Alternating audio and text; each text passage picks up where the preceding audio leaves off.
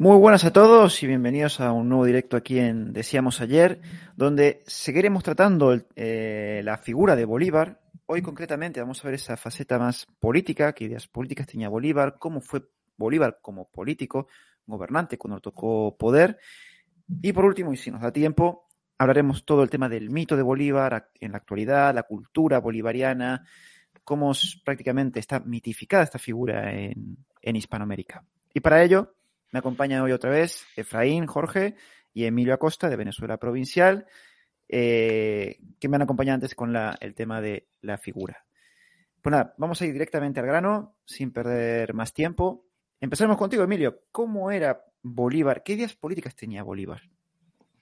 Bueno, primero hay que analizar un poco el ambiente de la época, ¿no? O sea, las guerras de independencia, hay que decir que trajeron un caos y desolación a la América española señalan historiadores como Pablo Victoria y Arturo Uslar Pietri que el 25% de la población venezolana murió, sobre todo y sobre todo la clase empresarial, dueños de haciendas, cortijos, pulperías, etcétera, habían perecido. Esto equivale a unas 225 mil personas. Otros 15% emigraron sobre todo a Cuba, a Puerto Rico, que seguían bajo administración española, y muchos de ellos eran mano de obra cualificada y personas con un capital enorme, ¿no? Entonces, en medio de la guerra de independencia, la desconfianza del pueblo por el gobierno republicano era total. Eh, nadie se sentía seguro con sus pertenencias debido a las constantes leyes de embargo y expropiación dictadas por las mismas repúblicas. O sea, desde, aquí ya vemos las políticas que están eh, el gobierno republicano instaurando en su gobierno. Eh, uno de los testigos eh, presenciales de la guerra, que es el escritor e historiador venezolano Juan Vicente González, eh, ahonda en el ánimo colectivo que se respiraba en aquel entonces. Cito a Juan Vicente González, dice, un desfallecimiento general cundió por la administración. Había cesado desde largo tiempo la seguridad de los bienes y de las personas. Ningún arte, ningún taller abierto, los medios de los gobernantes para reprimir el desorden eran tan crueles como ineficaces. Para toda la pena de muerte. Estas eran las políticas, según Juan Vicente González, que se estaban aplicando. Las medidas eran extremas, tan extremas que el 25 de enero del año 1814 Bolívar declaró que toda propiedad pertenecía al Estado. El famoso expropiación, podríamos decir que vienen de, de esta época. ¿no? Y bueno, curiosamente, el 6 de mayo el mismo Bolívar se lamentaba del estado de la nación, citó a Bolívar. Terribles días estamos atravesando. La sangre corre a torrentes, ha desaparecido los tres siglos de cultura, de ilustración y de industria. Por todas partes aparecen ruinas de la naturaleza o de la guerra. Parece que todos los males se han desencadenado sobre nuestros desgraciados pueblos. O sea, en su pánico está reconociendo dos cosas. El poder civilizador de la monarquía hispánica durante 300 años y la desgracia que el mismo Bolívar está originando. O sea, es toda una contradicción. Meses después, el 17 de junio, volvía a las andanzas y Bolívar decretaba la ley marcial obligando a los habitantes de Caracas a entregar bienes y que se sentenciaría a quien no prestara apoyo como traidor a la patria, siendo penado con muertes. Si quieres cito un poco de esta ley marcial. Eh, cito la, la ley. Todos los ciudadanos se presentarán antes de tres horas cumplidas después de esta publicación, con sus armas y todas las bestias y monturas que posean en la Plaza Mayor, donde se dará destino. Los que contraviniesen en algo el tenor de los anteriores artículos serán juzgados y sentenciados como traidores a la patria, tres horas después de comprobado el delito. Unas políticas fuertes que está aplicando Bolívar contra la población. La administración pública también recurrió constantemente a extraer recursos eh, de la administración de diezmos eclesiásticos y, exigir, y exigir donativos en joyas, pues el comercio y las actividades económicas fueron extintas por las medidas tomadas por los, por los republicanos, trayendo como consecuencia la escasez del dinero circulante. Eh, el 6 de mayo de 1814 Bolívar diría lo siguiente. Eh, bueno, no hace falta citarlo. Yo creo que es suficiente para ver que, que las políticas eran impopulares y el, y el pueblo tenía miedo. Eh, prácticamente lo que es eh, expropiación se lo debemos a, esta época republicana y que todo se arreglaba con sangre. Entonces mucha gente pues no le quedaba otro que colaborar con estos ejércitos republicanos durante la etapa que gobernaron la primera y la segunda república. Y la tercera también se vio. Efraín, ¿quieres añadir algo ahí? Sí, bueno, eh, bueno, para comenzar esto, no, no, no, nos vamos a meter mucho en la etapa política del, del Bolívar más joven antes de tener responsabilidades de poder, porque entonces eso eh, nos llevaría a alargar más el podcast y además porque tampoco es que sea especialmente resaltante, solo decir, bueno, que en la Primera República, cuando él lea una figura, digamos, de segunda fila dentro del proceso independentista, bueno, ya sabemos que perteneció a la Sociedad Patriótica, que es un grupo más o menos radical dentro de los independentistas, pero radical en el sentido de lo que pretendían acelerar los tiempos y los, los mecanismos de la independencia, más no en su, digamos, en su ideología. Ahora ya mm, Bolívar, claro, eh, tenemos bastante para, Dios tuvo bastante tiempo en el poder como para analizarlo como político, ya que ya en la Segunda República Venezolana, como comentamos en el otro podcast, él fue jefe supremo de la República, o sea, dictador con, con poderes ilimitados. Entonces fue dictador de Venezuela de 1813 a 1814. Después de 1817 a 1819 es otra vez dictador de Venezuela en la Tercera República y a partir de 1819 hasta 1830, hasta pocos meses antes de su muerte, eh, fue de manera ininterrumpida presidente de, de, la Gran Colombia, que recordar que aquella Gran Colombia estaba formada por lo que actualmente es Venezuela, la Colombia actual, Ecuador y Panamá, ¿no? Entonces él fue presidente de esta república, de esta primera Colombia o Colombia la Grande, desde 1819 hasta 1830. Bueno, y, y resaltando que a partir de 1828 fue dictador porque disolvió el Congreso y todo esto. Y aparte también fue dictador de Perú de, de 1824 a 1827, o sea que eh, tuvo una dilatada eh, experiencia como, como gobernante, ¿no? Entonces, mm, ahora bien, eh, ¿cómo fue Bolívar? esto puede sorprender a muchos, sobre todo en la, en la izquierda hispana, ¿no? Y sobre todo en la izquierda en España, eso que tienen, asocian lo, bueno, el, caso es que Bolívar no fue para nada revolucionario en el sentido que le podía dar la, la izquierda a, ese término, más bien se podría decir que hasta fue reaccionario. Pero hay que tener en cuenta que yo creo que Bolívar sobre todo era pragmático, ¿no? Yo creo que la ideología, la ideología de Bolívar se llamaba Bolívar, ¿no? La ideología de él era, mantenerse en, en el poder o perpetuarse en el poder, bueno, y ganar la guerra en la etapa de la guerra, ¿no?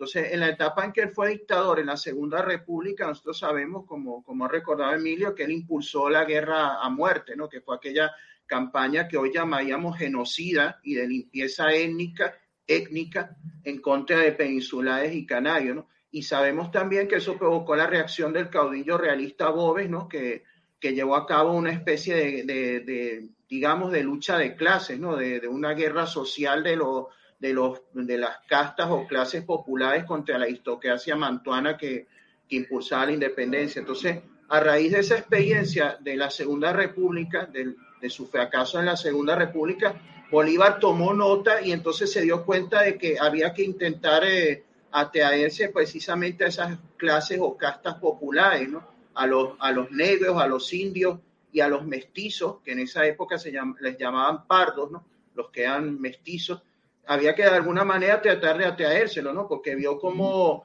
Bobes puso a todas las clases populares a favor de la causa realista y eso condenó la, la Segunda República. Entonces, y sobre todo porque recordar que cuando él vuelve y funda la Tercera República es con la ayuda del presidente de Haití, ¿no? De Alexandre Petión, que había pedido a cambio la, la liberación de, de los negros. Pero fíjate tú lo que, lo que ocurre, que ya cuando Bolívar consigue establecer la, República de Colombia, o sea, la Gran Colombia, ¿no? y, ya va ganando el conflicto, la guerra, en lo que era Venezuela y la, Nueva Granada. En 1821 el Congreso de la Gran Colombia promulgó una ley de, de manutención de los esclavos negros, ¿no? Pero eso está pero muy, muy, muy lejos de lo que había pedido Petión. O sea, Petión yo creo que se estaría revolcando en su tumba, ¿no? Porque ya para entonces estaba muerto, ¿no? Porque esa ley, esa ley que, que no era original, sino que era una copia con algunas modificaciones parciales de una ley que aplicó el Estado Libre de, de Antioquia, ¿no?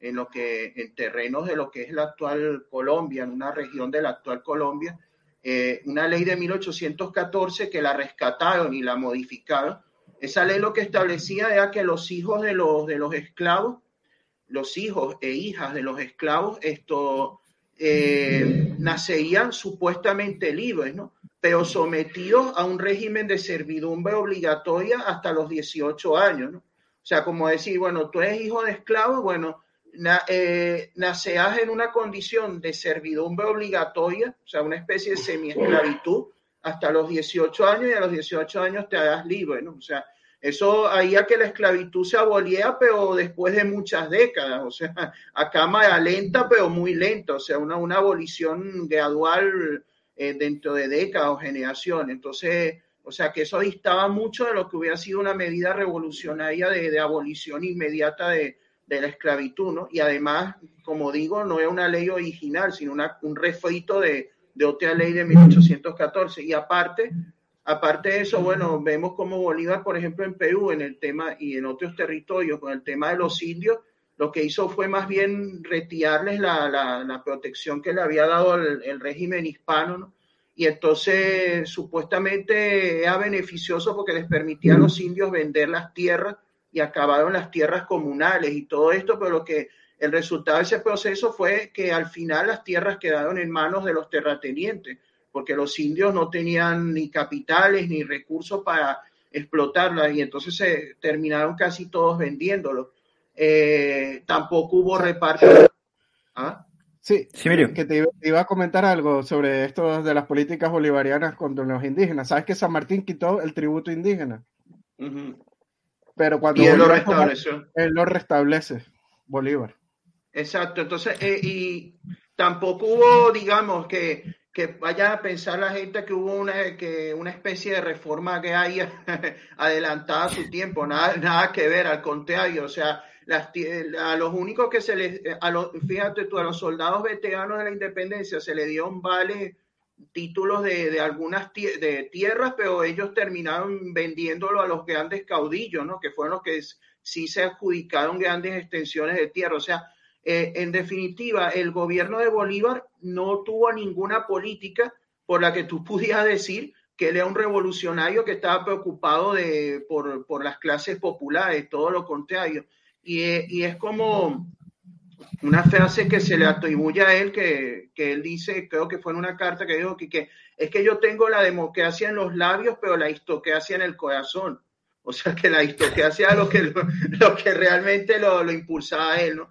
Entonces, él no hubo, como te digo, él nunca mostró realmente un sincero, una sincera preocupación por las clases populares o por los más desfavorecidos, sino simplemente lo que tomó, hizo un poco el país en algunas ocasiones, hizo medidas cosméticas, más que todo de cara a la galería, para tratar de atraerse el, el, el, apoyo a las clases populares. Como digo, en el caso de los negros, por ejemplo, eh, en la guerra de independencia le dio la libertad, pero a los negros que se unían a su ejército, a cambio de que se unían a su ejército y fueran carne de cañón. Y luego, cuando ya se cimenta la paz, esta ley que mencioné, que lo que hacía era otorgar la, eh, abolir la esclavitud, pero muy lentamente, muy gradualmente y, y, y con, con, con, muchas décadas de, por delante. Y por lo demás, en cuanto al sistema político, como adelanté la, en, la, en, aquella, en aquel otro podcast, eh, el gran proyecto estrella de Bolívar como político fue su, su famoso proyecto de constitución vitalicia, ¿no? Que primero lo impuso en, en Bolivia luego lo impuso, intentó imponerlo, lo impuso por, por un tiempo muy efímero en, en, Perú y trató de imponerlo también en Colombia, en la Gran Colombia. Entonces ese, ese proyecto era la bandera de Bolívar como político y ese proyecto lo que imponía era como mencioné la otra vez, un presidente de la República vitalicio. O sea, un presidente de la República que en la práctica era como, como un monarca sin corona, porque este presidente de la República, al igual que un rey, así como un rey o un monarca está en el trono hasta que muere o hasta que abdica, hasta que libre, libre y voluntariamente decide abdicar o hasta que, hasta que se lo lleva a la parca, hasta que muere, igualmente con el presidente de la República Vitalicia que, que, estableció Bolívar en su constitución. O sea, el presidente está ahí en su cargo hasta que muere o hasta que renuncia voluntariamente. Y bueno, y nombraba a un vicepresidente de la República que con la aprobación del Congreso, bueno, pero que mediante un procedimiento que si presentaba una terna, si le rechazaban en los dos primeros candidatos, tenía, el Congreso tenía que aprobar forzosamente uno de los, de los miembros de la terna en la tercera votación. Entonces, el vicepresidente venía a ser el sucesor designado que, él, que nombraba el propio presidente con la aprobación del, del Congreso, ¿no? Y entonces el Congreso estaba formado por tres cámaras y una de esas cámaras también eran vitalicios los miembros. Entonces, te da todo, eh, bueno, él trata de matizarlo un poco diciendo, eh, colocando en la Constitución que el vicepresidente, aparte de ser el, entre comillas, el príncipe de Deo, o sea, el sucesor a la corona, el, vicepresidente también era como una especie de, de, primer ministro, de jefe del gobierno, jefe del ministerio, pero en realidad todo estaba diseñado ya para que el presidente, que en este caso, por supuesto, sería Bolívar, se perpetuara en el poder y, go gobernara hasta su muerte, ¿no? Pero sabemos que, que esa constitución en Perú fue derribada, derogada por un levantamiento, una rebelión cívica. En Bolivia también hubo una rebelión que se la cargó y en la Gran Colombia no consiguió imponerla porque, bueno, también por la crisis política que estalló que obligó a Bolívar a, proclamarse dictador, ¿no? Y en un último eh, esfuerzo por, por salvar a la Gran Colombia, incluso estuvo tentado a aceptar una propuesta francesa, un plan apoyado por su propio partido, que al de implantar entonces ya una verdadera monarquía constitucional, poniendo como heredero presunto de Bolívar a un príncipe francés de la, de la Casa de Orleans, ¿no? Entonces todo eso no, nos lleva a señalar que el Bolívar de aquella época estaba muy lejos de ser un, revolucionario radical, como podían pensar algunas personas desinformadas o por ignorancia en estos tiempos, sino todo lo contrario, era más bien una figura que en realidad, si algún modelo él tenía en la cabeza, era el modelo, de la monarquía británica, de la monarquía constitucional parlamentaria, pero, pero con la salvedad de que lo que el, el, modelo que él formulaba en su constitución bolivariana era todavía menos democrático que el de, el de la monarquía británica de aquel tiempo, que recordemos que aunque era constitucional y parlamentaria, como en esa época la mayoría de, de la población no tenía derecho al voto, entonces era, era, más que todo un régimen aristocrático u oligárquico. Uh -huh. Bien, yo creo que hemos cubierto un poco ese pragmatismo, por llamarlo de algún lado, alguna forma, perdón. Eh, ese pensamiento político de Bolívar. Parece más supervivencia política, tratar de permanecer en el poder. Eh, pero claro, Emilio mencionó varias cosas muy interesantes y Efraín también, que quiero volver después. Pero Emilio, tú has mencionado, expropió durante la guerra, me imagino, uh -huh. para poder pagar ese esfuerzo bélico. Pero claro, si ostentó el poder absoluto, yo entiendo que también se corrompió absolutamente. Sí. Y pobre no murió, por lo que sabemos. No, por supuesto, la corrupción. Hay que decir que la corrupción es un mal que también afectó al Imperio Español y al holandés sí, y al inglés no. también. A por pesar supuesto, de, no, por supuesto. Sí, sí. sí a, a, pesar de esto, bueno, hay que decir que uno de los mejores sistemas contra la corrupción estuvo en el Reino de España, haciendo más visible este fenómeno con visitadores, con juicios de residencia, etcétera, ¿no? Uh -huh. Pero bueno, los procesos de independencia extranjeros consiguen una corrupción rampante por parte de los caudillos que gobernaron estas naciones en el siglo XIX, eliminando todo tipo de control contra la corrupción, entre ellos, como dije, los juicios de residencia, los visitadores y los, y los oidores del antiguo régimen. Cita el historiador Alfonso Quiroz en su libro Historia de la corrupción del Perú. Bolívar, cabeza de la campaña final que venció al ejército realista en Perú, también tomó parte en las dañinas prácticas de expropiación, y abuso de autoridad. Bolívar y su ministro Sánchez Carrión decretaron en 1824 y 1825 la confiscación de las rentas y la expropiación de quienes se hubiesen refugiado en la Real Fortaleza del Felipe en Callao. Sánchez Carrión recibió varias propiedades como recompensa de sus fieles servicios, bajo condiciones de extrema penuria fiscal y endeudamiento. Un Congreso Servil recompensó a Bolívar en 1826 con más de un millón de pesos. Mientras tanto, los funcionarios del gobierno mal pagados saqueaban las rentas de la provincia y confiscaban propiedades. Al mando del gobierno, Bolívar ordenó a sus propios oficiales al despojar propiedades, incluidos los ornamentos de plata de las iglesias, como medio para financiar el ejército. Bolívar y Antonio José de Sucre formaron a la primera generación de caudillos militares andinos en el arte del financiamiento abusivo de las Fuerzas Armadas.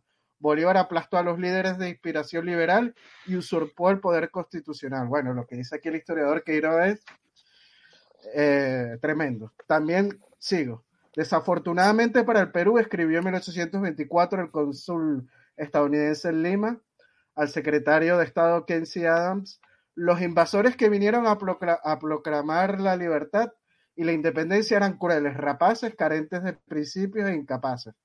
También vemos casos como el de Miguel Peña, que era muy amigo de Bolívar, que fue, se le dio un dinero, ya te digo la cantidad exacta, 320 mil pesos para, esto era una designación para, para un empréstito de agricultura en Venezuela.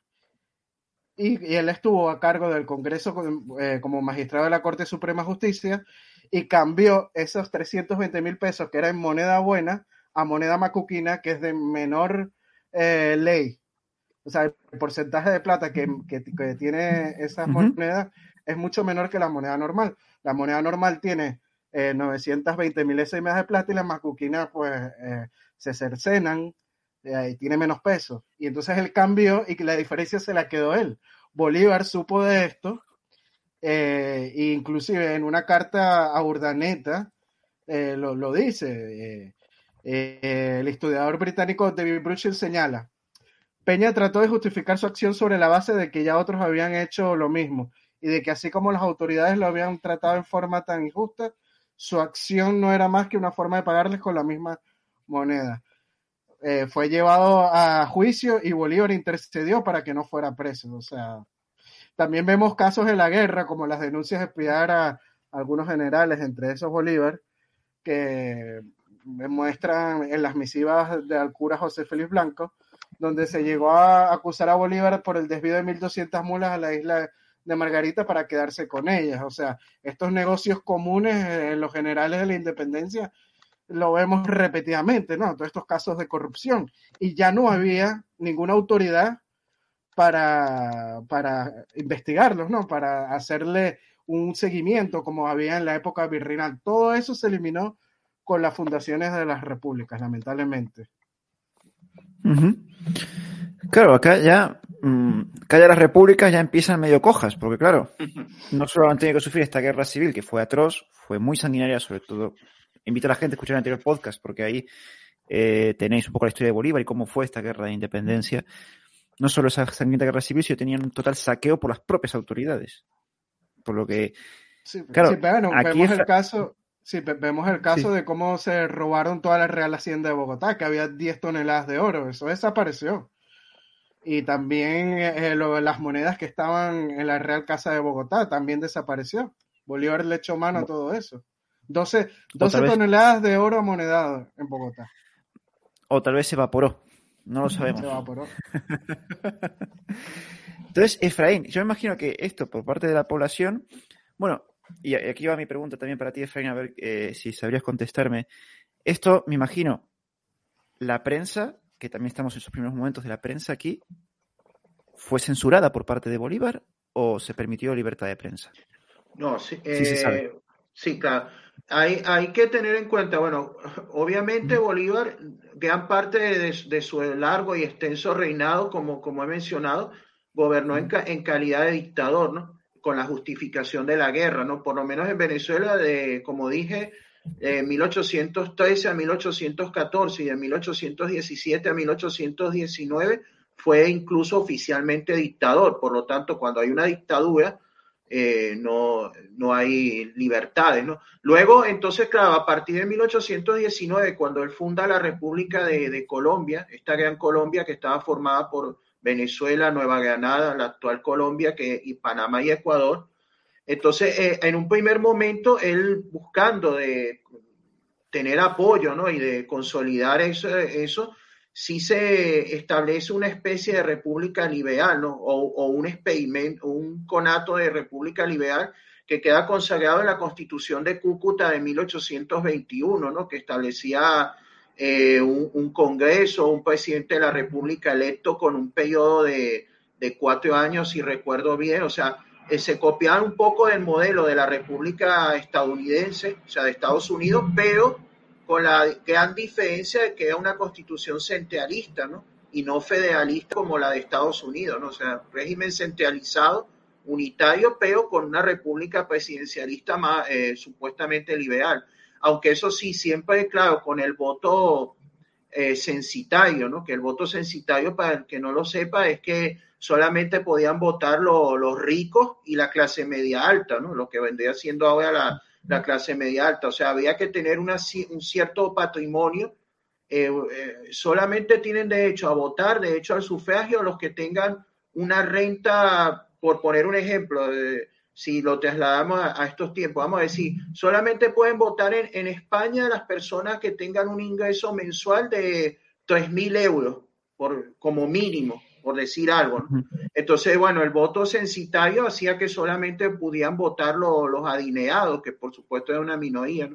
Pero bueno, entonces en esa etapa había una república más o menos liberal desde 1821 hasta 1828, por lo menos en la Gran Colombia. Había una república liberal, bueno, que sí toleraría una cierta libertad, una cierta libertad de imprenta o libertad de prensa, pero como como vemos ya en 1828, cuando fracasa la Convención de Ocaña, esa asamblea constituyente donde se trató de redactar una nueva constitución, porque Bolívar estaba empeñado en que se impusiera la constitución de él, la, la vitalicia, para él proclamarse presidente vitalicio, y como en vista de que no le aprobaron el proyecto y le querían meter una constitución federal, entonces eh, él, muy democráticamente acabó con todo, ¿no? Sino, sino le dio una patada a la mesa y se proclamó dictador, ¿no? Entonces al proclamarse dictador, ahí sí que arrasó de, de, en esta última etapa de su carrera política o pública, de 1828 a 1830, otra vez gobierna como dictador y ahora mucho más, eh, más represivo, ¿no? Y ya, por supuesto, ya se había acabado la guerra con España, ya España no estaba en la ecuación y entonces lo que hizo fue reprimir a la disidencia, a los, a los opositores, y bueno, por supuesto ahí se cerraron los, los periódicos opositores, se persiguieron a los liberales neogranadinos, los de Santander y todo, de Francisco de Paula Santander, entonces, entonces sí que había muy, Bolívar tenía un, un, concepto muy autocrático, muy autoritario del poder, eh, eh, como dicen eh, algunos historiadores, su proyecto era cesaísta, ¿no? O sea, yo creo que él se veía a sí mismo más como, como un César, pero un César en, el sentido de lo, de lo despótico, de lo tiránico, entonces él quería gobernar así, ¿no? Y por eso es que la constitución vitalicia ponía eso sobre el papel, ¿no? O sea, yo voy a ser presidente por el, por el resto de mi vida, o sea, o sea que muy poca diferencia con, con, en ese sentido con, con Napoleón, la única, aunque no se pusiera la corona ni se hiciera llamar emperador. Sí, me lo querés decir algo. Sí, eh, bueno, es que Simón Bolívar eh, fue autócrata en infinidad de episodios de su vida, eh, por lo cual muy amante de la libertad de expresión y no era, y mucho menos cuando se trataba en una opinión contraria a él. Y eso lo refleja, lo refleja en una carta que escribió en Valencia el 4 de enero de 1827. Cito al mismo Bolívar. Aquí no hay más autoridad ni más poder que el mío yo soy como el sol entre todos mis tenientes, que si brillan es por la luz que yo les presto. o sea, ¿qué más podemos decir de eso? y, hay otro caso muy, muy, muy resaltante sobre eh, esta forma autoritaria de Bolívar, que es la muerte del, fraile, Pedro Corella. unos años, unos años antes, en el virreinato de Nueva Granada, vivía un, sacerdote navarro que se llamaba eh, Pedro Corella, que era un fraile capuchino, quien era realista, ¿no? Por lo tanto, veía la figura de, de Bolívar como un guerrillero en contra del orden monárquico. Y esta aprovechaba cada vez que daba misa desde el púlpito para referirse a Bolívar con una cantidad de epítetos como déspota, inhumano, cobarde, cruel, incluso lo llama apóstata e instiga a sus feligreses a, asesinarlo. Y bueno, las noticias de los sermones de Corella llegan a las autoridades republicanas en 1813 y es detenido en la población de Las Palmas, en Tunja, en la actual Colombia, y permaneció en prisión por más de un año, exactamente 18 años por decir esto en, misa. Y a finales, a finales de 1814 el fraile es liberado en, Bogotá y regresando de nuevo a sus hábitos y a su vida eclesiástica, pero no tarda mucho otra vez desde el púlpito de la iglesia a darle muerte pública a Bolívar, ¿no? O sea, quien a su entender era la fuente de todos los malos producidos en la guerra de independencia.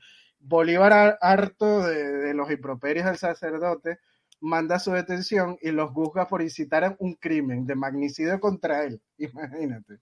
El proceso judicial es llevado a cabo por las mismas autoridades insurgentes y tiene la duración de tres semanas.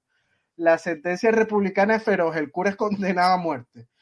Durante el proceso Corella jamás se arrepintió ante los jueces ni ante el mismo Bolívar, que va a entrevistarlo a sus celdas o sea, le dice varias veces como que se arrepiente, que pide perdón para, para no asesinarlo. Pero bueno, el, mismo, el mismo Corella firma su sentencia de muerte con sus convenciones inquebrantables, ¿no? Y es fusilado en la población de Honda, en las riberas del río Magdalena, por un pelotón comandado por Pedro Armero, bajo órdenes recibidas directamente de los jueces el 29 de enero de 1815. O sea que muy amante de la libertad y de expresión no era, ¿no? Ya lo vemos. Y algo que Efraín ha mencionado, eh, por ir avanzando ya, esta es la última pregunta y después pasaremos un poco al mito, así a ver si eh, podemos cubrir los dos temas. Eh, es el tema de que él lo que tenía en la cabeza era esa monarquía constitucional británica. Entiendo que Gran Bretaña habrá apoyado estos movimientos separatistas imagino que Bolívar habrá sido un estómago agradecido con los británicos. Emilio. ¿Cuál es la relación Bolívar-Gran Bretaña?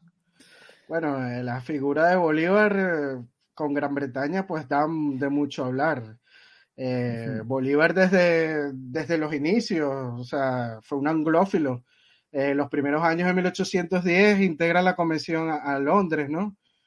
con, la con la finalidad de solicitar a los británicos que se sumen a la causa separatista contra España, aunque en ese momento no lo obtiene, ¿no? En varias de sus cartas lo demuestra, incluso la misma estatua de Bolívar en Londres lo cita. Él dice la estatua de Bolívar en Londres, estoy convencido eh, que, únicamente Inglaterra es capaz de proteger los preciados derechos del mundo, ya que es grande, gloriosa y sabia. O sea, son las palabras de Bolívar en la estatua del mismo Bolívar en Londres. En mayo de 1815 también hay otra carta que escribe al inglés Maxwell Hislop que dice lo siguiente, quizás sea el último periodo de la Inglaterra, puede y debe tomar parte en la suerte de este inmenso hemisferio. En otra carta también a Hislop, incluso llega a ofrecer a Panamá y Nicaragua con tal de conseguir el apoyo británico. En carta al duque de Manchester en 1815 cita a Bolívar. Me han obligado a venir a esta isla con objeto de pasar a Inglaterra, a emplear mis esfuerzos, a procurar un apoyo que la ponga a América en situación de pagar su gratitud con ventajas para sus bienhechores. Bolívar exterioriza una vez más su britanismo en una carta a Santander después de vencer en Ayacucho en 1824. Se lee lo siguiente. La invitación hecha por el gobierno de Colombia al muy noble y poderoso rey del reino de la Gran Bretaña e Irlanda para que sea uno de los confederados. Si se obtiene, será por ahora de un valor inmenso para las nuevas repúblicas. Pero hay que decir que también Bolívar a partir de 1825, cuando ve que los ingleses pues empiezan a querer que cobrar todos aquellos préstamos que les hicieron y todo ese apoyo militar, pues eh, hay que decir que cambia de parecer, como lo demuestra también en otra carta escrita a Santander. Eh, el 27 de octubre escribiría también a, Santander otra carta. el Tratado de Amistad y Comercio entre Inglaterra y Colombia tiene la igualdad de un peso que tuviera una parte de oro y de, y de la otra plomo. Vendidas estas dos cantidades, veríamos si serían iguales. La diferencia que resultara sería la igualdad necesaria que existe entre un fuerte y un débil. Este es el caso, y caso que no podemos evitar. Y bueno, hay que decir que el ministro de Asuntos Exteriores británico, George Caney, que era muy amigo de Simón Bolívar, dice, la América española es libre y si manejamos nuestros negocios con habilidad, ella será inglesa.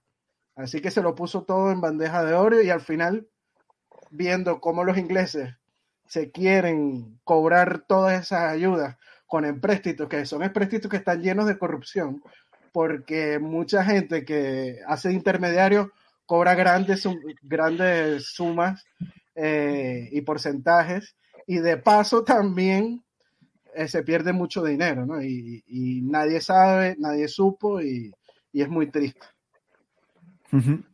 Bueno, es que los británicos, si me permiten contar simplemente la anécdota, eh, pero en ese sentido siempre fueron de cobrar, porque cuando fueron la primera invasión inglesa, Beresford, estando en Buenos Aires, se dice, vamos, he leído bastante en las crónicas, que los ricos le llevaron dulces y los británicos se quedaron con las bandejas de plata. O sea, los británicos siempre cobran. Eso es algo seguro. Efraín, si quieres añadir algo a esta. Sí, bueno, lo que pasa es que, claro, hay que. aquí vuelvo un poco sobre lo que yo decía del. que más que todo, eh, cuando hablamos de Bolívar, hablamos de pragmatismo, ¿no?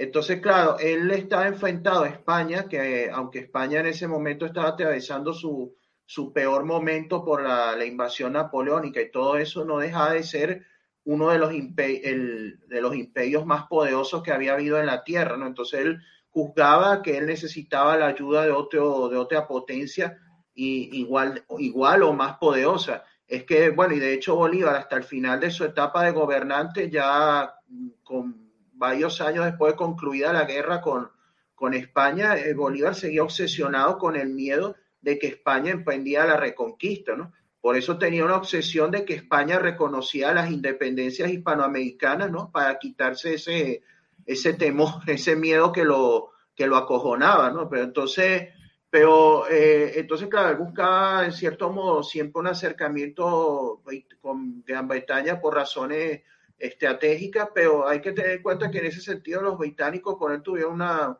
una posición ambigua y contradictoria y no siempre, porque si recordamos el podcast anterior, después de la caída de la Segunda República y antes del comienzo de la Tercera, cuando estuvo exiliado en, en, Jamaica, los ingleses no quisieron apoyarlo, ¿no? Que por eso tuvo que ir a, pedir apoyo o a recibir apoyo del presidente de Haití, porque, porque Gran Bretaña no quería en ese momento saber nada, no se quería comprometer con él, no se querían mojar. Ahora luego, claro, hizo todas estas cuestiones de los empuestitos en los mercados financieros de Londres y todo eso, que como dice Emilio, fueron fuente de corrupción y tal.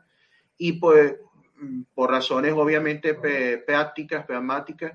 Y en cuanto a que veía el modelo británico de gobierno, era claro, porque sencillamente eh, eh, hay que recordar que la independencia es eh, fundamentalmente una revolución, una rebelión de las élites criollas, ¿no? que esas élites lo que querían era conquistar el poder, pero para retenerlo ellos y aumentar sus privilegios. Entonces, eh, una vez que nos cargamos a la corona española para nosotros tomar el poder, ¿qué modelo podemos tomar como referencia? Entonces, claro, Bolívar ve el caso de la Gran Bretaña de aquella época, que como dijo, ya era una, una monarquía constitucional parlamentaria como la que hay actualmente, pero con el, la salvedad o, la, o el importante elemento de que no era democrática, porque la mayoría de la población británica no tenía derecho al, al voto, ¿no?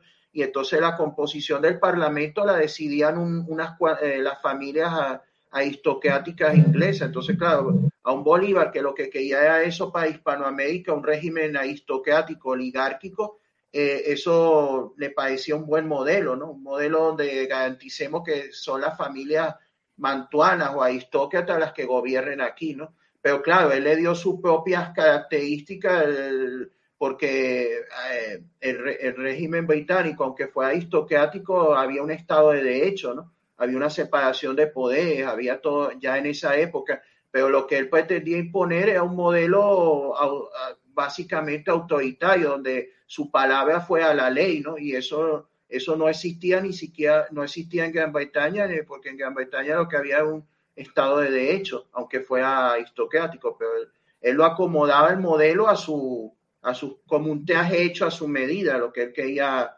imponer, ¿no? El modelo Bolívar, ¿no? El modelo Bolívar de, constitución. Bien, entonces vamos a ver por estos minutos finales esa construcción de ese mito. Por aquí ya sí que surgen bastantes dudas. A mí por lo menos me surgen bastantes dudas. Eh, porque obviamente se encuentra cuando vais para América con los indigenistas que reclaman este derecho de los indígenas y obviamente le echan toda la culpa a España. Pero aquí hemos, como bien ha mencionado Emilio y también ha mencionado Efraín, eh, Bolívar, en cuanto empezó a legislar contra los indígenas, eh, legisló contra los indígenas. ¿Cómo se une, cómo consiguen salvar ese, ese obstáculo? porque es que al final, históricamente, Bolívar fue contra los indígenas. Emilio, no sigues contestar tú. No, si quieres que empiece Efraín. Efraín. Ajá, esto, bueno, lo que pasa es que ese es un tema de verdad complejo que sería como para abordarlo en, un podcast entero, porque es un tema muy complejo, porque cuando tú ves en estos tiempos que todos sabemos muy bien por qué se asocia el, término bolivariano con, con, una corriente marxista, ¿no? con una, con una, una variedad de, del, del virus marxista, leninista y todo eso, entonces que es, es muy complejo explicarle a la gente. Lo que pasa es que hay que entender que en Venezuela, por la, construcción del mito nacional y la forma de, enseñar la historia que se aplicó de manera interesada en Venezuela, Bolívar viene siendo como que tú mezclaras a, Don Pelayo, a Santiago Matamoros, al Cid Campeador, Isabel la Católica y, las de Leso, los metías todo en una licuadora, lo que saliera, le, le contara su historia como si se contara la historia de Jesús en los evangelios y entonces, o, o, o, otra comparación, otra metáfora, podría ser como William Wallace, pero con, con, esteroides y un frasco de Viagra, ¿no? Entonces, entonces claro, bueno, por, por, por, por decirte una cosa, eh, hay una, una canción de un célebre grupo musical venezolano llamado Un Solo Pueblo, una canción folclórica ah, venezolana muy popular que hay una parte Venezuela, mi patria querida. Sí, que Alberto fue mi hermano Simón Bolívar.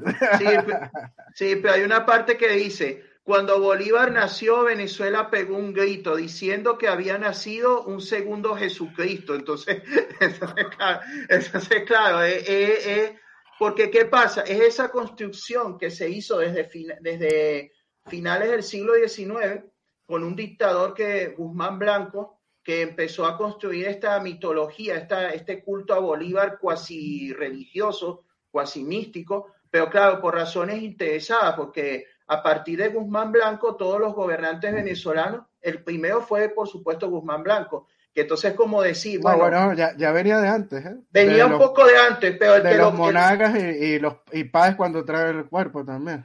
Exacto, pero el, que, el que lo intensificó y el que lo, lo, convirtió realmente, porque entonces a partir de ahí es como, digamos, en, en, la, en la, religión islámica, cuando se dice Alá, Alá es, Dios y, y, Mahoma es su profeta, ¿no? Entonces es como decir, eh, Bolívar es Dios y entonces el gobernante de turno que quiere utilizarlo es su profeta, o sea, o como digamos Chávez, Chávez, Bolívar es Dios, Chávez es su profeta, entonces es como utilizarlo con, propósitos políticos. Y ahora en...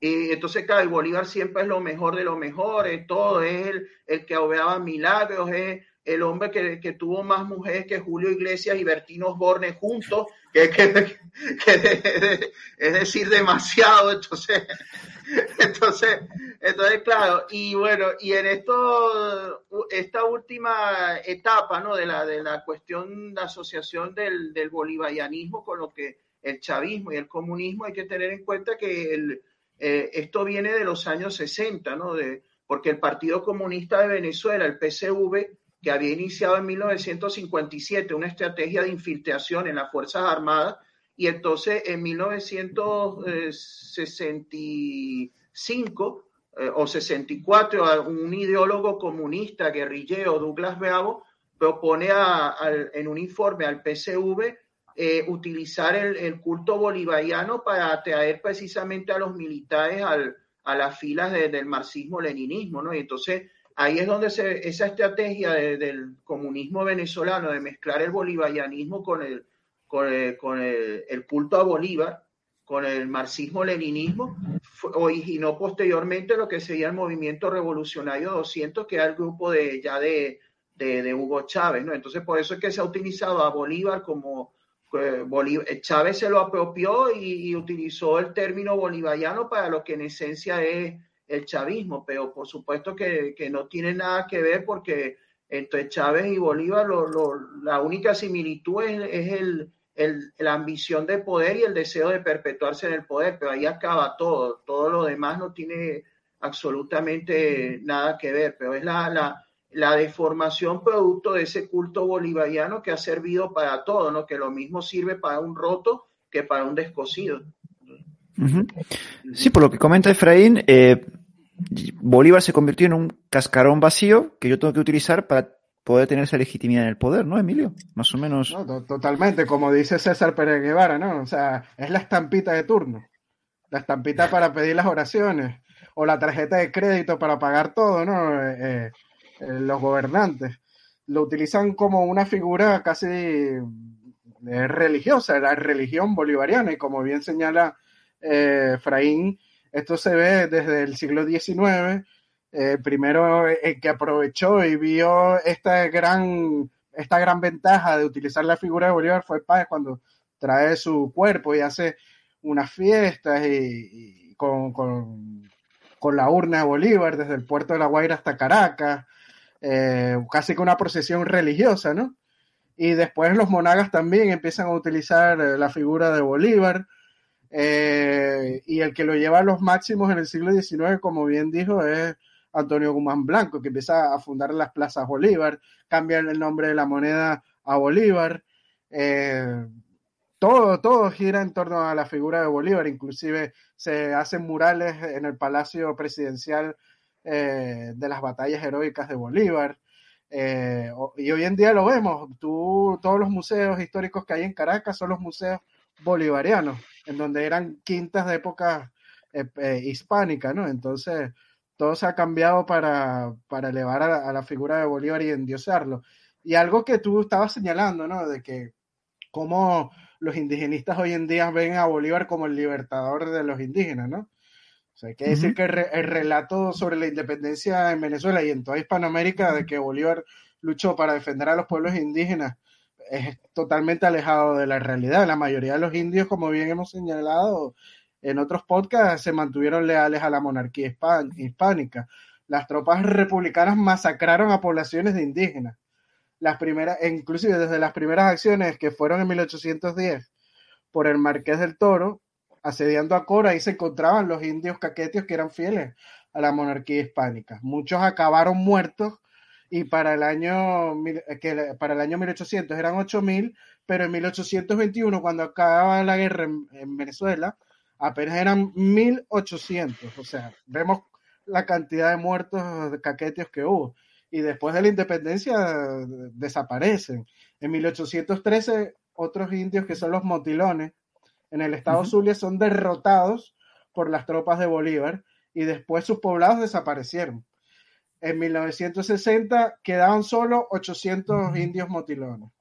En 1817 también los indios del Orinoco, que hablamos en el pasado podcast de ellos, sobre las masacres de las misiones del Caroní, y los sobrevivientes de esas misiones fueron reclutados en el ejército o se volvieron peones criollos. También está el caso en 1820 de la Legión Británica comandada por Francis Burdett O'Connor, por, eh, enviado por Bolívar, arremete contra los indios guajiros, aniquilando pueblos enteros. También está eh, el caso de Pasto en 1822, donde sufrieron la muerte 500 personas, la mayoría eran indígenas, por orden también directas de Bolívar, por medio de Sucre. O sea, y los sobrevivientes fueron reclutados también a la fuerza. De los otomacos también, de los indios otomacos del llano, Humboldt dice que en 1800 habían unos 4.000. Luego de la guerra solo quedaban algunas familias. En Ecuador en 1822 hasta 1830 hubo nueve rebeliones indígenas contra la República de Colombia y todas fueron reprimidas a sangre por el gobierno.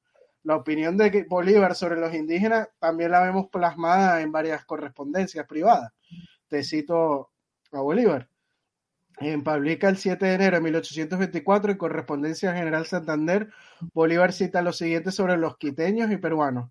Los blancos tienen el carácter de los indios y los indios son todos truchimanes, todos ladrones, todos embusteros, todos falsos sin ningún principio de la, de la moral que los guía. En, en 1825 le escribe a Lord Melville en Chorrillos lo siguiente. De todos los países es tal vez Sudamérica el menos a propósito para los gobiernos republicanos, porque su población la forman indios y negros, más ignorantes que la raza vil de los españoles, de la que nos acabamos de, emancipar. O sea, está viendo como ve a los indígenas como seres casi que inferiores. Una de las medidas para ganárselo también fue suprimir eh, el tributo indígena por ley el 11 de octubre de 1821. Pero una vez asentado en el poder, lo restablece de nuevo en 1828, como sucede en el Perú, como dijimos antes. En 1824 se abolieron todos los cacicazos, los, los en la, en la Gran Colombia, rebajando al indio de su condición natural y después se eliminan todas las tierras comunales, como bien señaló Efraín.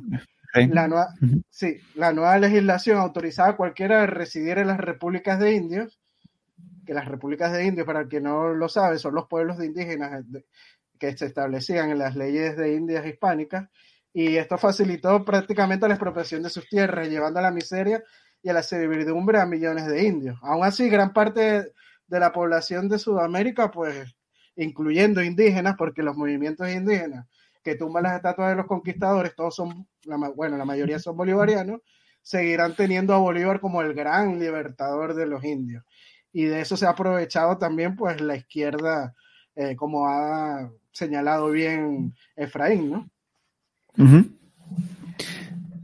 Sí, Efraín, perdón.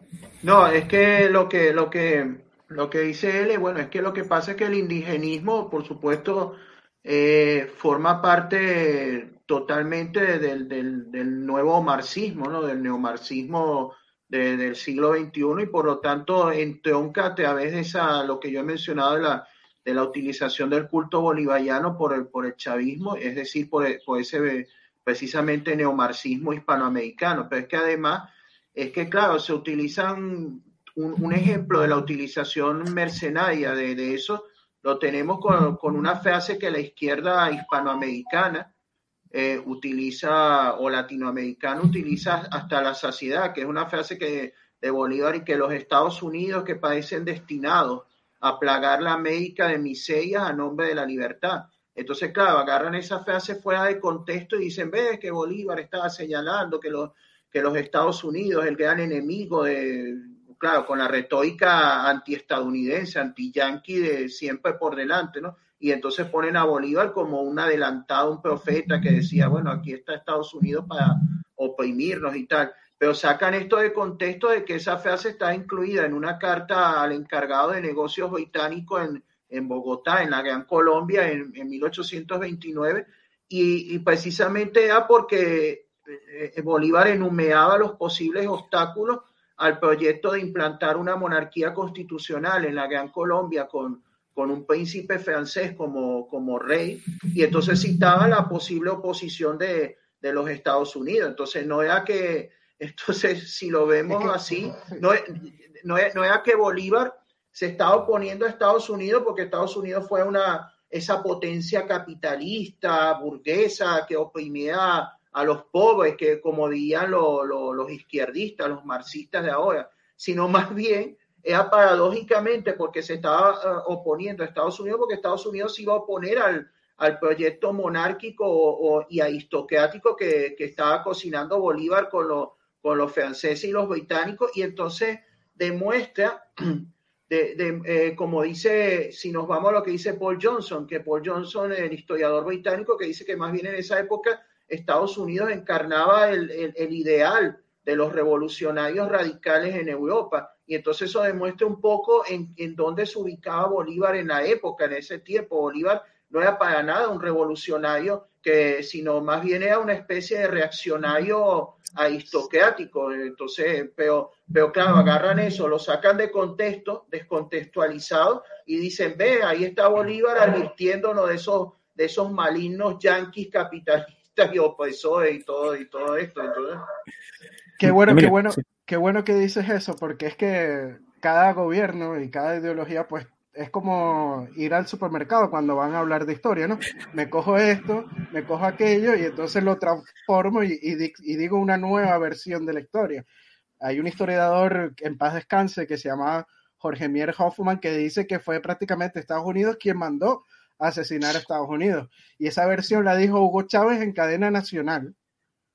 Y mucha gente cree que, que Estados Unidos está detrás del asesinato de Simón Bolívar. Bueno, eso lo que yo creo que realmente lo creen cuatro imbéciles. Porque no, pero, pero los fanáticos, los fanáticos se lo creen ciegamente, ¿no? Y el mismo, hasta el mismo Chávez lo, lo, lo creía. Inclusive vemos por parte del chavismo algunas acciones que son lamentables, como sacar los restos de Bolívar del Panteón Nacional y se dice que hace, que hicieron brujería con, con los huesos de Simón Bolívar, ¿no?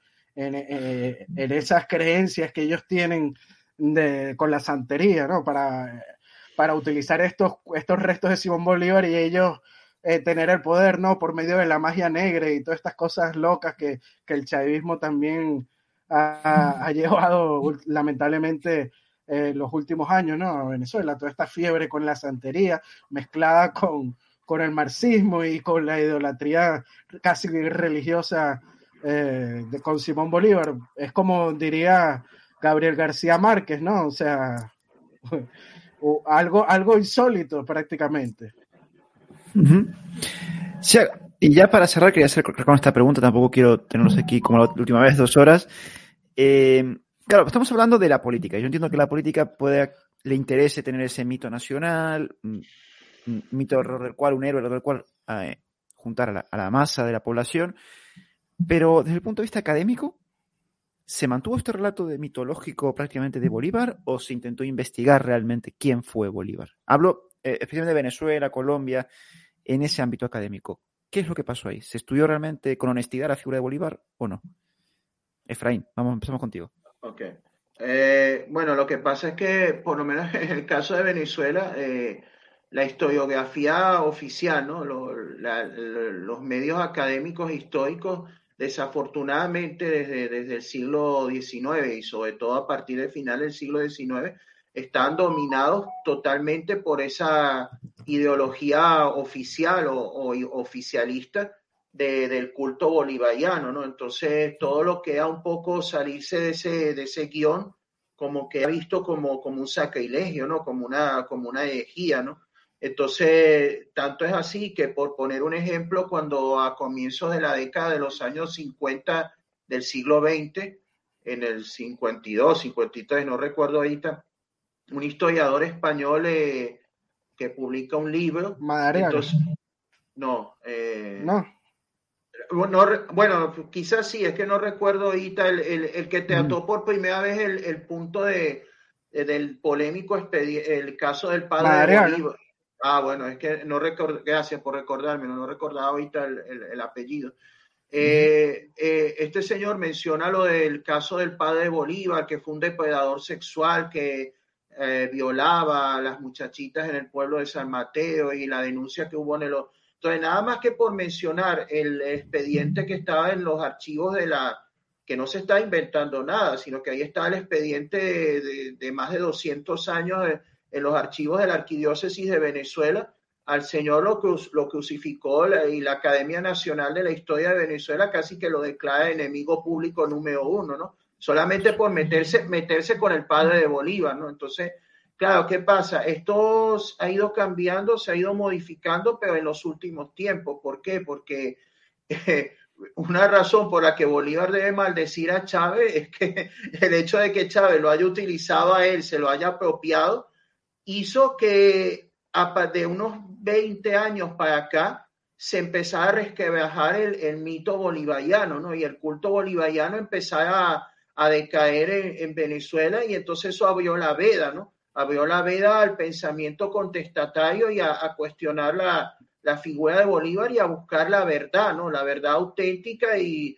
y entonces por primera vez nos, atrevemos, o los venezolanos se atreven a desafiar el mito, ¿no? A desafiar la, la religión oficial y entonces por eso es que hay gente que ahora dice, que ahora porque hay tanta gente que odia a Bolívar. Yo no diría que es que lo odian, sino que están empezando a buscar la verdad y ya no se te hagan la, la versión oficial, aunque bueno, aunque todavía hay mucha gente que es entusiasta de la versión oficial. Y entonces eso también ha abierto la, la veda a que muchos historiadores venezolanos de las nuevas generaciones ahora sí que se atrevan a ofrecer una visión un poco más objetiva, menos, menos, o sea, más, más desprejuiciada, ¿no? y hay incluso algunos historiadores que se atrevan a, señalar las cosas negativas de, Bolívar, pero eso es, relativamente reciente, digamos de, de, 20 años para acá, porque hasta hace 30 años, hace todavía 30 años, Bolívar en Venezuela era sagrado, ¿no? Entonces, y, y había muy pocos historiadores que yo creo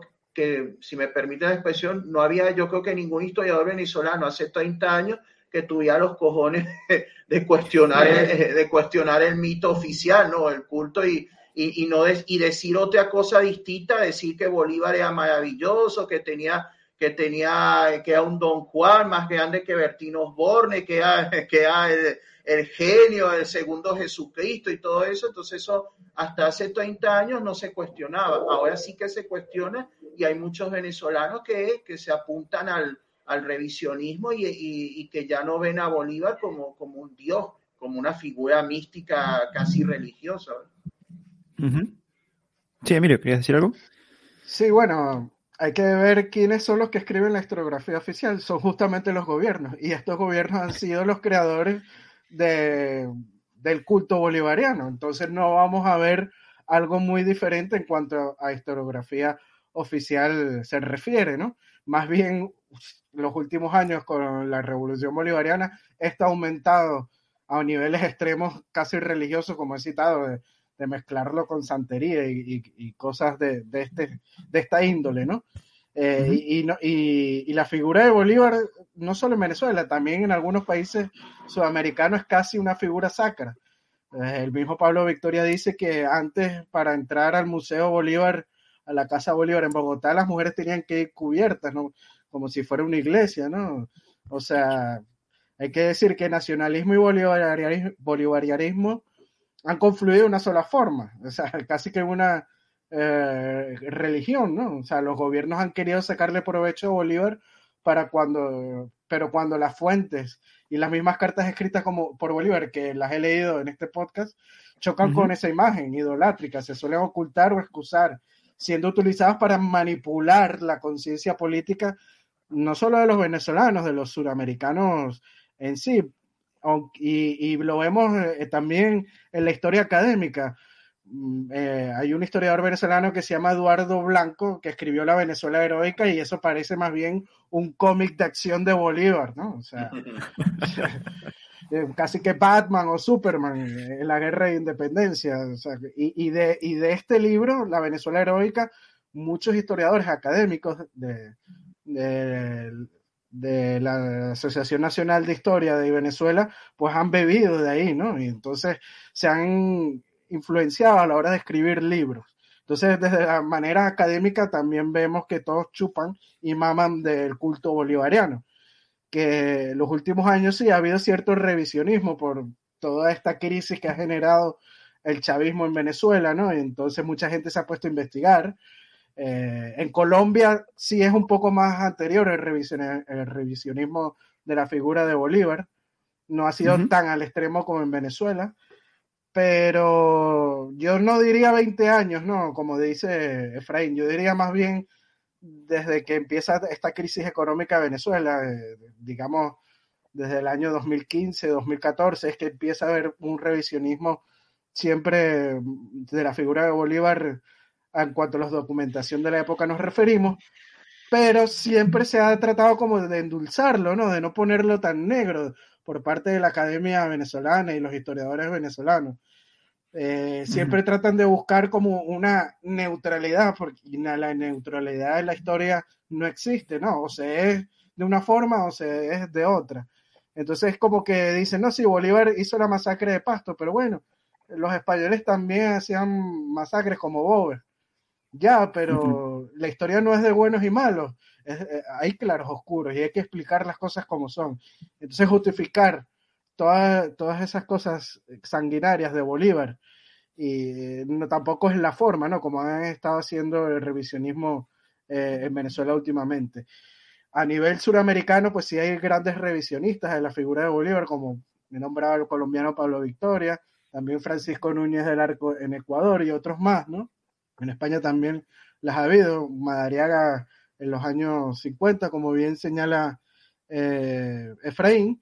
Y bueno, yo creo que la única voz, eh, digamos, eh, frontal en contra de esta religión bolivariana que tienen nacionalidad venezolana, yo creo que puede ser Efraín y Ángel Lombardi, que es un historiador de la, Universidad del Zulia, aunque él también trata de neutralizar un poco la, figura de Bolívar, ¿no? Entonces, eh, y Venezuela Provincial también es otra de esas voces que, que, han ido a contar la verdad sin, sin pelos en la lengua y sin matizar todas estas cosas que sucedieron durante la guerra de independencia. Claro, yo imagino que lo que pasa también a muchos historiadores venezolanos por tratar de ser bien pensado es que, claro, ellos tienen la figura de Bolívar tan mm, idealizada que cuando se encuentran los hechos de verdad, decir, no puede ser, no puede ser. O sea, esto es lo yo lo mamé ah, de ah. pequeño. O racionalizarlo y, justificarlo, porque otra vez me, viene a la memoria el... Otro historiador, déjame, antes que se me olvide, César Pérez Guevara también ha sido eh, ah, un poco crítico contra el culto bolivariano en Venezuela. Sí, Un saludo para él. Bastante honesto, sí. Pero que mm, lo que decía el historiador Paul Johnson, ¿no? que, el historiador británico Paul Johnson, que, a mí me encantan sus obras, ¿no? había una obra en, donde él analizaba el, el, el sistema de,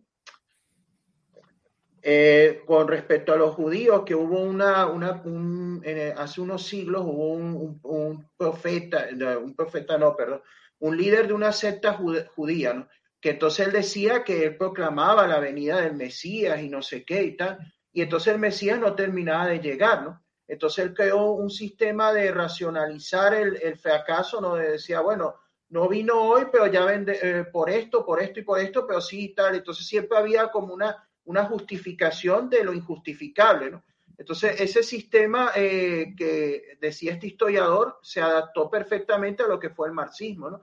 Que el marxismo siempre tiene una excusa para su fracaso y siempre, eh, entonces, eh, siguiendo por, por, esa onda, yo creo que los historiadores venezolanos siempre tenían por delante algo parecido, ¿no? que ellos cuando tropezaban con algo oscuro o, negativo o, o polémico de Bolívar, entonces siempre hay que buscar una hay que buscar una manera de darle la vuelta, ¿no? De buscarle las cinco patas al gato y de, justificar para que todo encaje dentro, del, dentro de, la, de esa leyenda idealizada. Pero es, que es demasiado el peso que, que, había de, o hay todavía de Bolívar en Venezuela, porque tú ten en cuenta un país donde la Plaza Mayor, lo que en España llaman la Plaza Mayor, la Plaza Mayor de cada localidad venezolana se llama Plaza Bolívar y está presidida por una estatua de Bolívar. O sea que tú quieres buscar la plaza mayor de una localidad venezolana, busca la, plaza donde está la estatua de Bolívar. Entonces, donde ahí había una, una asignatura cátedra bolivariana. Sí, que lo hablamos en el podcast pasado. Sí, había, había una,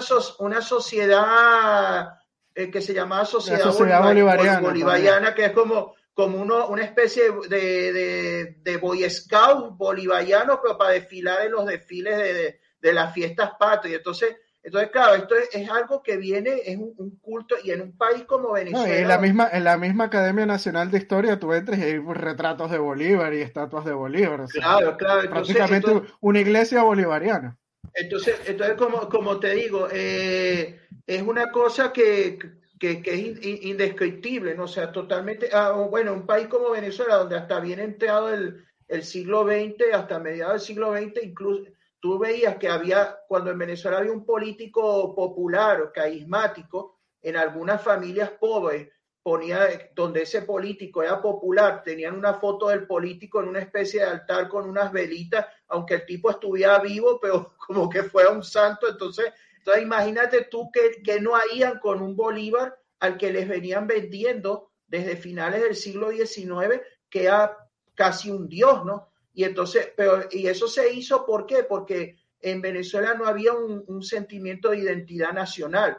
Venezuela es independiente. el, nacionalismo y Bolívar confunden, se, se, confunden y confunden. Pero es que Venezuela se independiza, Venezuela cuando se independiza en, cierto modo es una nación artificial.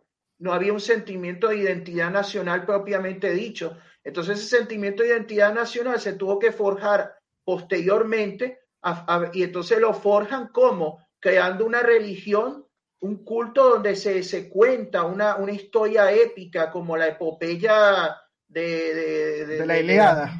De la, Iliada y todo esto. Y entonces, y en el centro de esa epopeya está Bolívar como el, como el dios Zeus de, toda esa de toda esa parafernalia de esa religión. Entonces, claro, entonces, entonces, claro, es un culto que se ha ido eh, durante generaciones, durante décadas, y entonces, claro, tú sabías que si tú eras un historiador venezolano y, la academia era como el guardián de, esa, de ese culto, de esa, de esa profesión de fe, ir en contra de eso era a lo mejor buscarte la ruina, ¿no? Buscarte la, Sí, es tanto así, Efraín, que tú, sabes las memorias de Oleari, ¿no? Las leído, Bueno, tú sabes que hay un capítulo que él señala que la muerte de Antonio Ricaute es un invento de Bolívar, que el mismo Bolívar se lo dijo, ¿no? Y esa versión de los hechos eh, fue censurada, ese párrafo, y fue, y fue omitido en muchas ediciones posteriores del libro, ¿no? Que, o sea, imagínate hasta dónde llegamos, ¿no? Con tal de proteger a, la figura de Bolívar. Y, es lamentable que el nacionalismo en Venezuela pues se haya construido en base de una persona, ¿no? De, un ser humano de carne y hueso como es Simón Bolívar. Y tal vez eso nos explica por qué el caudillismo, ¿no? De Venezuela y no solo de Venezuela, de todos los países hispanoamericanos, porque Bolívar también es una figura muy importante en Colombia, en Ecuador, en, Panamá, San Martín en, Argentina, en, en Chile, en, Perú, Artigas en, Uruguay, Hidalgo en México. Entonces, nos llevan a eso, al caudillismo, a creer en que alguien va a ser nuestro salvador y al final ese alguien no va a ser nuestro salvador, sino más bien un dictador, como ocurrió justamente durante los gobiernos del mismo Simón Bolívar. Yo creo que con esa reflexión final de Emilio podemos terminar, porque ha sido sublime. ha sido sublime, porque no. Yo, yo no puedo estar más de acuerdo, sí, sí realmente es así. En Argentina todavía se, idealiza muchísimo José de San Martín. Y aquí trataremos, ya traeremos a Eric de México antes de México para hablar sobre la figura, vamos, sobre la independencia de México y concretamente sobre la figura del cura Hidalgo, porque eh, por lo que tengo entendido, vamos, está totalmente idealizada en México también. Así que bueno, muchísimas gracias. Hidalgo es más triste todavía, ¿no? La historia, porque el grito, su grito fue viva Fernando VII. No digo más nada. Exacto. Eh, no, sí, sí, totalmente. Yo cuando no, no conocía esa historia y cuando me leí me quedé como, México vive en una contradicción absoluta. O sea, es... Mm, sí, sí, es, por eso quiero traer a Eric porque me parece muy interesante también el tema del cura Hidalgo. Porque, bueno, no sé si llega a los límites de Bolívar, pero sí que es muy interesante cómo se idealiza. Cómo se distorsiona la historia. Exacto, exacto, sí, sí, sí, sí, exacto, sí, sí.